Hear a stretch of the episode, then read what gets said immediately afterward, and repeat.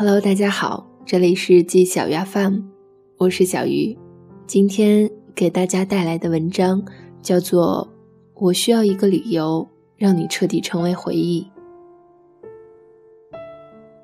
老周把他所有的东西搬出公寓前，我正在飞机上睡得天昏地暗。我不知道他已经这么快的做出了决定，甚至都来不及等到我落地开机。都是骗人的。真正要各奔东西的人，根本不会再多留一点温存。漫长的飞行时间，我只好用一部部电影度过。我记得老周的朋友圈前两天发过一张电影截图，是一个暮年的女性独自坐在楼梯上看着一封信，来信的是她年轻时的某位爱人。信里说。我想起了我生命中所发生的一切，我想起了我们的生活是如何交织在一起，然后一起走过了一段时间。当我回首往事，那段时间无论多么短暂，都比我想象的要多。确实，我很抱歉，我什么都不知道，关于后来你的生命。毫无疑问，你本可以教会我这个老傻瓜一两件事。也许在某种程度上，你已经教了。这部电影叫《终结的感觉》，是我强行拉着老周在凌晨两点半陪我看完的。电影的男主角是一位离婚的老人，开着一家小店度过好像不再会有起伏的迟暮人生。他年轻时在聚会上认识了一个女孩，他们跳舞。他们恋爱，在女孩家的那个下午，他听见了女孩妈妈的歌声，看到一片草地上那个即使不再年轻却灵动的身影。后来，那个女孩移情别恋，新男朋友是她欣赏敬佩的好友。出于愤怒，她用最狠毒、嘲笑、讥讽的语言，给这位重要的朋友和曾经的爱人各自寄出了一封信。后来，他的这位朋友在浴室自杀了，而女孩在男孩自杀前就已经怀孕。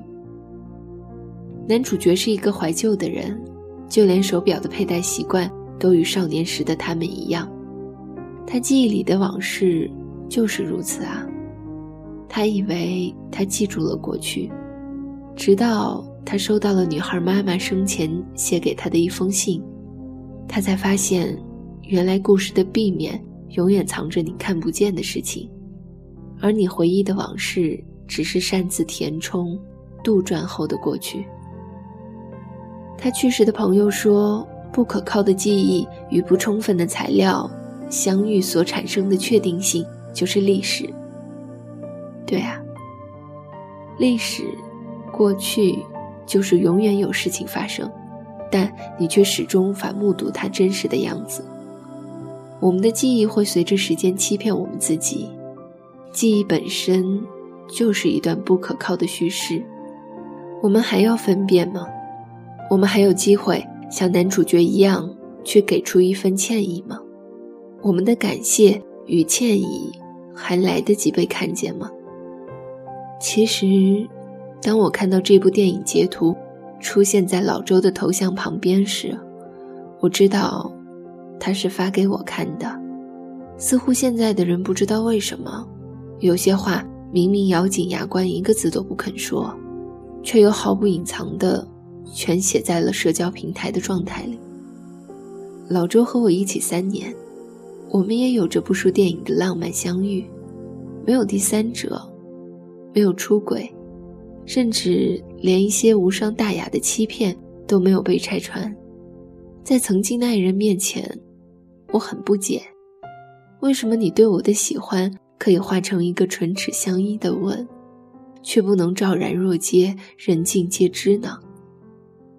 现在面对老周，我也搞不明白，我是真的不明白，为什么我以为的开心，对你而言，居然就是如此的难以忍受吗？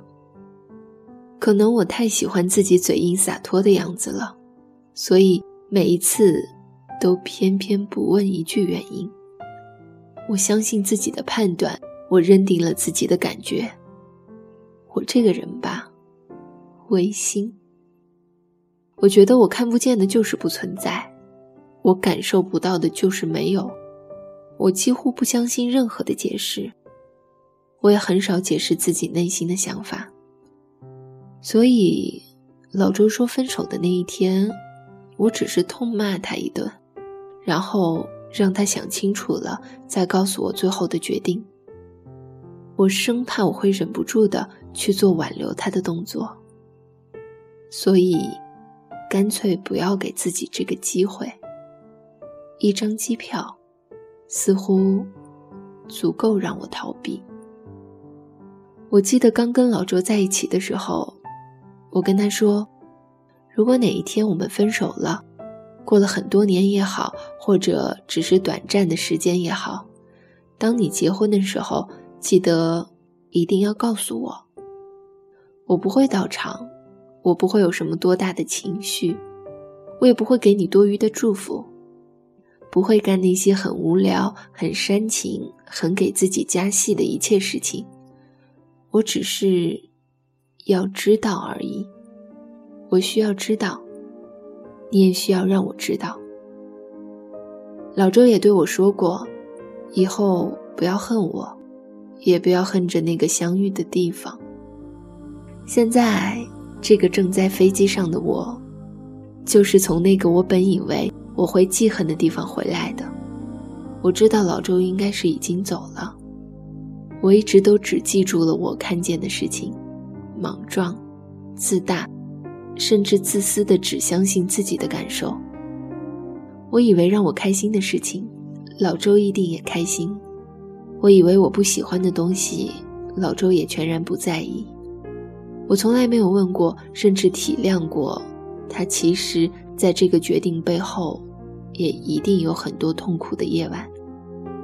马东说：“被误会是表达者的宿命。”而在我看来，我们每个人的宿命就是，不管你如何尽力把握，你都势必会错过。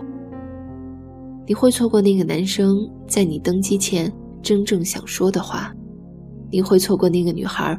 攥紧拳头却不知道如何解释的真相，你会错过好朋友没有办法向你开口的自尊心，你会错过父母在电话的那头有些迟疑的开心，你会错过某天的夕阳，也许你也会错过此刻。